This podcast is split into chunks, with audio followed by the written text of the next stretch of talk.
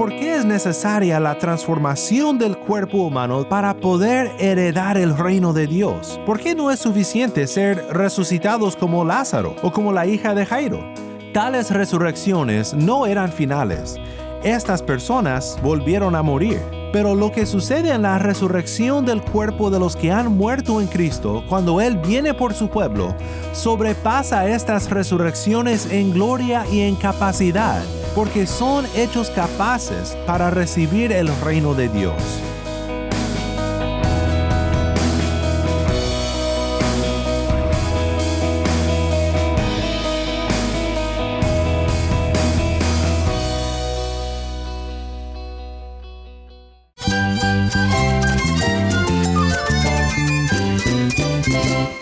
Cristo es la esperanza. Cristo es mi Señor y mi Salvador. Cristo ha transformado mi vida. Cristo es la viña. Separado de Él, nada puedes hacer. Cristo es el camino, la verdad y la vida. Jesús es mi todo.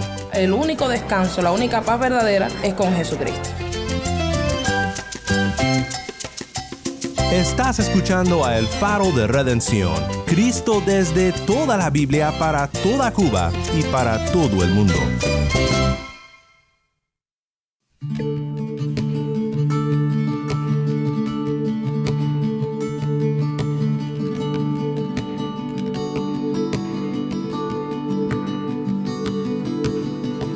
Hola, soy el pastor Daniel Warren. Gracias por acompañarme aquí en el faro. Esta semana estamos de celebración porque el domingo celebramos la resurrección de nuestro Cristo. ¿Cómo será nuestro cuerpo resucitado? Esta pregunta es la que contesta Pablo en 1 Corintios capítulo 15.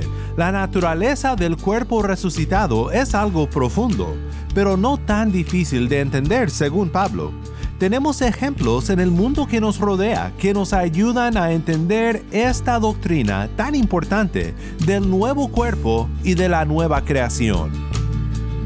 Si tienes una Biblia, busca 1 Corintios capítulo 15 y quédate conmigo.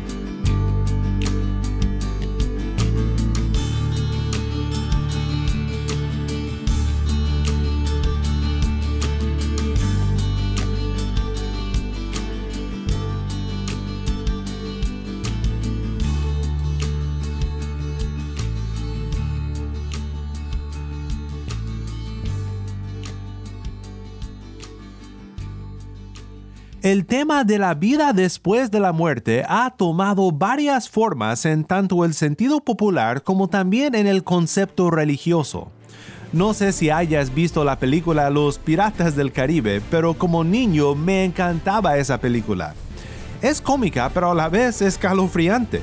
La tripulación de piratas que sirven al capitán Barbosa en su nave La Perla Negra son hombres que han sido puestos bajo una maldición y cada noche se vuelven calacas vivas. En las películas de terror, el tema de los zombies o de los muertos vivientes es un tema escalofriante que ha fascinado a los fanáticos del género. Hay algo no natural en vida después de la muerte en su concepción popular, como vemos en ejemplos como estos. Por el lado religioso, en el hinduismo y el budismo, se supone una reencarnación de los muertos. El que muere vuelve una y otra vez a la vida en diferentes rangos de existencia debido a cómo vivió su vida. Y en el concepto popular cristiano, muchas veces la resurrección de los muertos no va más allá de una existencia etérea. Pensamos que ir al cielo significa flotar sobre una nube y quizás tocar un arpa con los ángeles. Pues Pablo anticipa una pregunta sobre lo que ha declarado hasta este punto sobre la resurrección de Cristo y de los que han muerto en Cristo. Dice en el versículo 35, pero alguien dirá, ¿cómo resucitan los muertos? ¿Y con qué clase de cuerpo vienen? ¿Alguna vez te has preguntado esto? Dices, muy bien, creo en la resurrección de los muertos, pero ¿cómo será? O tal vez este es el punto que te hace dudar de las verdades que hemos visto en este estudio de 1 de Corintios capítulo 15. Como el que Pablo imagina de manera hipotética en este versículo, dudas de que estas cosas pueden ser verdad. Este parece ser el punto central del malentendido y de la falsa doctrina que operaba en la iglesia de los Corintios. La resurrección se negaba, no porque no pensaban que verían nuevamente a sus seres queridos que habían muerto en el Señor. La práctica errónea del bautismo por los muertos descarta esta posibilidad, pero habían cambiado a la resurrección de los muertos en algo que simplemente no era.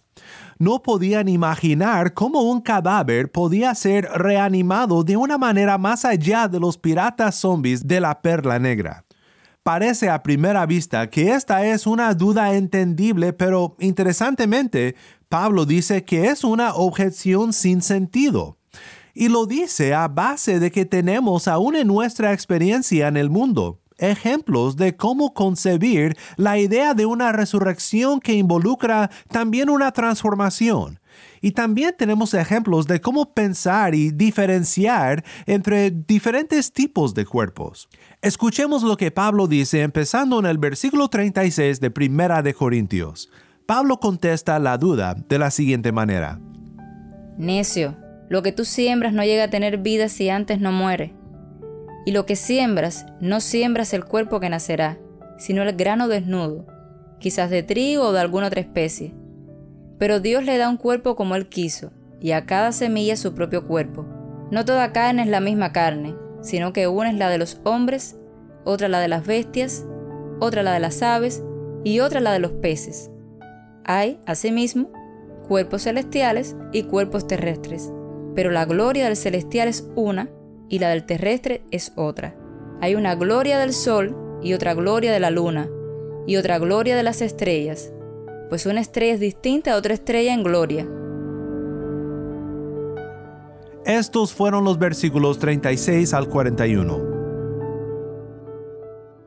El primer ejemplo que Pablo usa para explicar cómo podemos pensar en un cuerpo resucitado, siendo a la vez el mismo cuerpo y también un cuerpo transformado, es el ejemplo de la semilla. La esfera de la agricultura ha sido de mucha ayuda para nuestro entendimiento de la resurrección. Pablo describe la resurrección de Cristo como las primicias. Cristo es los primeros frutos.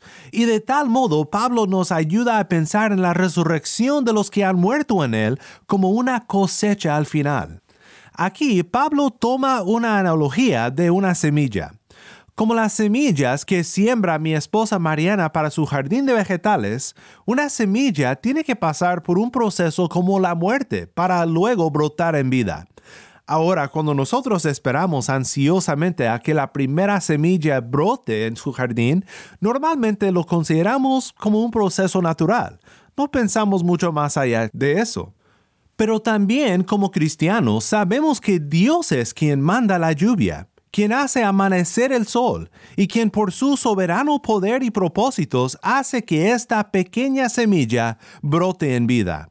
Pablo dice que Dios es quien le da un cuerpo al maíz, al trigo, al sorgo y etc., por su poder y según su propósito. Y no hay sorpresas. La semilla que se siembra es el fruto que brota, cada uno según el propósito de Dios.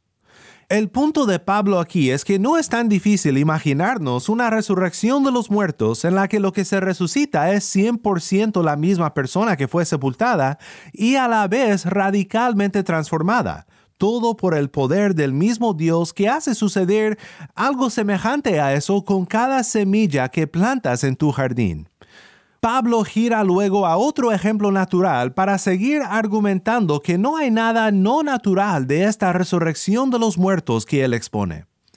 Todavía se acostumbra a decir los cuerpos celestiales, a la luna, el sol y las estrellas, y Pablo menciona esto. También el hecho de que un hombre y caballo y un delfín y un tocororo por igual tienen un cuerpo, aunque este cuerpo es muy diferente en el caso de cada uno.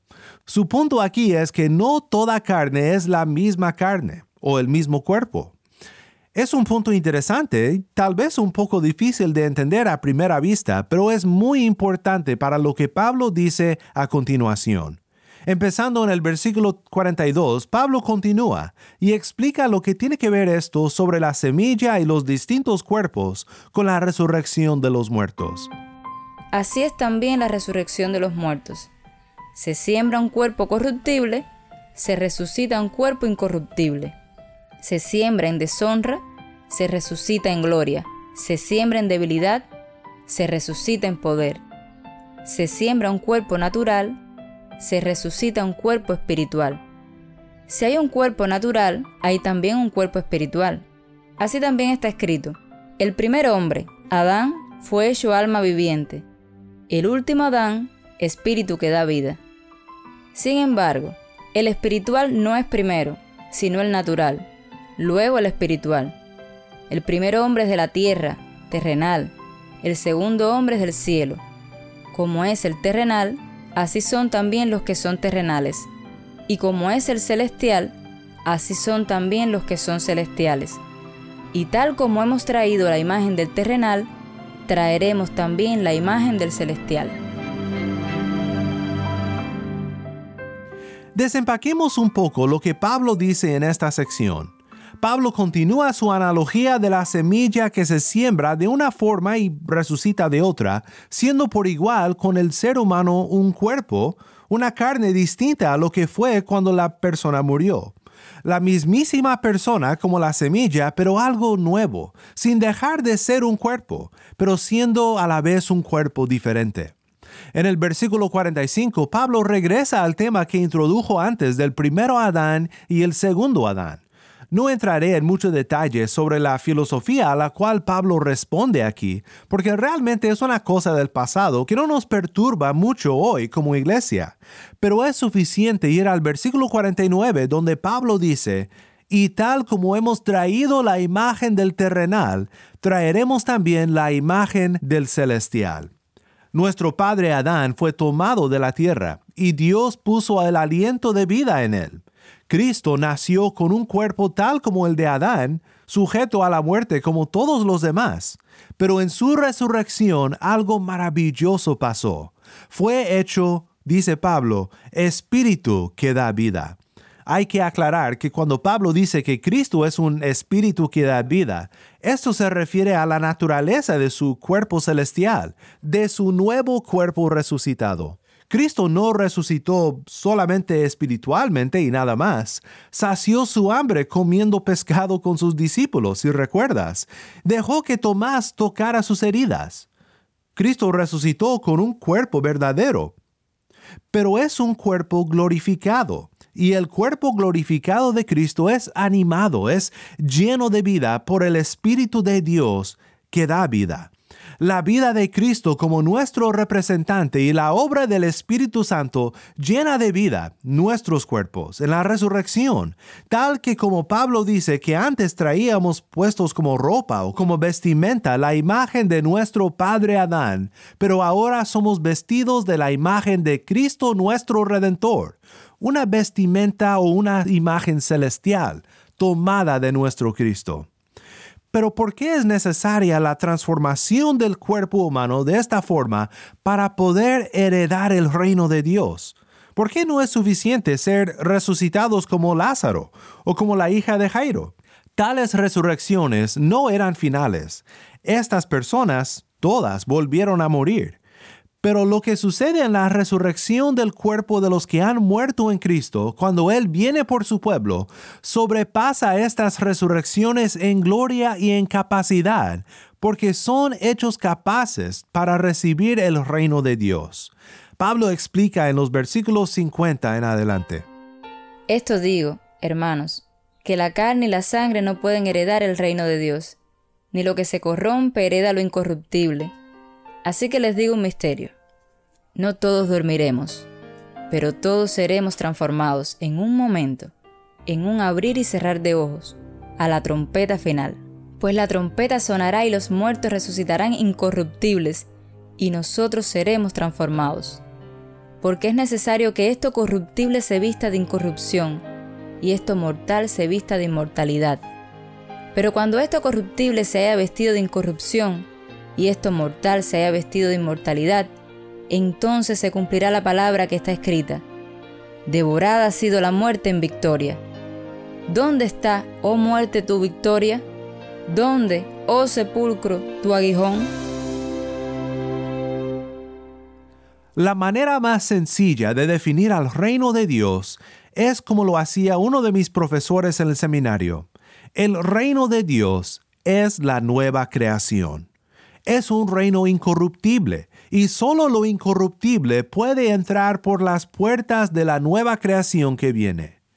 Es por eso que la transformación del cuerpo que Pablo enseña aquí no es limitada a resurrección. En la venida de Cristo todos los que son de Él serán transformados de su corrupción a un cuerpo incorruptible. No todos dormiremos, dice Pablo, pero todos seremos transformados al sonar de la trompeta final.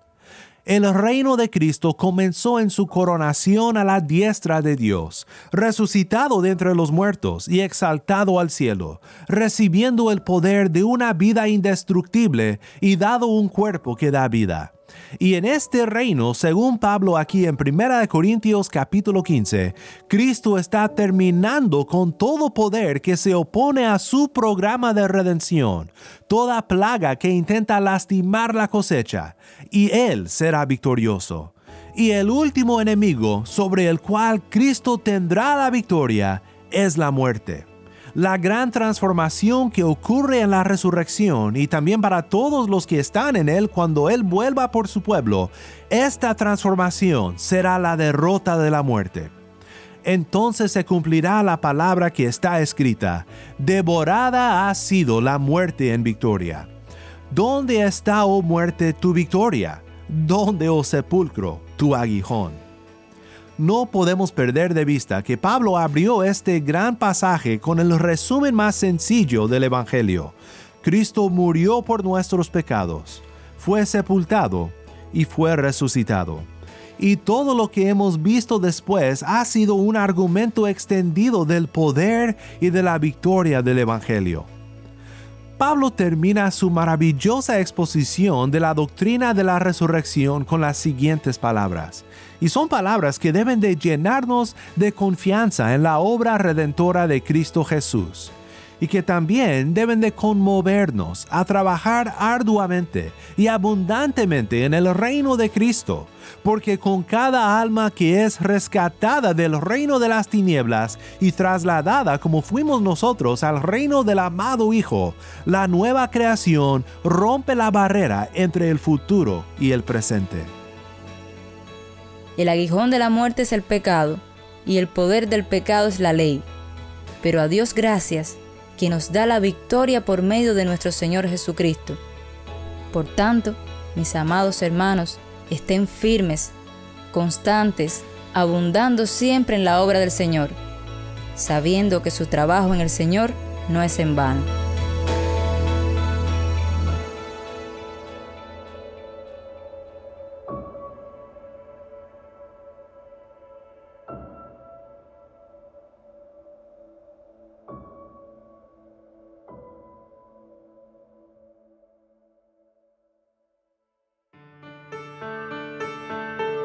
Soy el pastor Daniel Warren y esto es el faro de redención. El apóstol Juan escribió en su primera carta, Miren cuán gran amor nos ha otorgado el Padre, que seamos llamados hijos de Dios. Y eso somos. Por eso el mundo no nos conoce, porque no lo conoció a Él. Amados, ahora somos hijos de Dios, y aún no se ha manifestado lo que habremos de ser pero sabemos que cuando Cristo se manifieste, seremos semejantes a Él, porque lo veremos como Él es. Y todo el que tiene esta esperanza puesta en Él, se purifica así como Él es puro. Esto es Juan 3, 1 al 3. La esperanza de lo que seremos nos motiva a ser ahora lo que seremos entonces, para toda la gloria, cuando Cristo vuelva, y en un abrir y cerrar de ojos, seamos hechos nuevos seamos hechos capaces de disfrutar de la nueva creación que vendrá. Y aún ahora disfrutamos de esta nueva vida, esta nueva creación en el hombre interior, porque si alguno está en Cristo, nueva creación es. Gloria sea al Padre por el poder de la resurrección. Devorada ha sido la muerte en victoria. ¿Dónde está, oh muerte, tu aguijón? Si estás en sintonía fuera de Cuba, ora por nosotros y considera unirte con nosotros financieramente para seguir proveyendo este espacio para la voz del pueblo de Dios en Cuba. Para más información sobre el faro y sobre cómo puedes ayudar, visita nuestra página web elfaroderedencion.org. Nuevamente nuestra página web elfaroderedencion.org. ¿Tienes una historia que contarnos sobre cómo el faro de redención está impactando tu vida? Mándanos un correo electrónico a ministerio arroba ministerio arroba O si te es más fácil, puedes enviarnos un mensaje en WhatsApp. Nuestro número es 1-786-373-4880. Nuevamente nuestro número de WhatsApp 1-786-373-4880. Y no olvides buscar el perfil del Faro de Redención en Facebook, Instagram y Twitter, donde encontrarás diariamente más recursos para animarte en tu fe. Soy el pastor Daniel Warren. Te invito a que me acompañes la próxima semana para ver a Cristo en su palabra. La luz de Cristo desde toda la Biblia para toda Cuba y para todo el mundo, aquí en el Faro de Redención.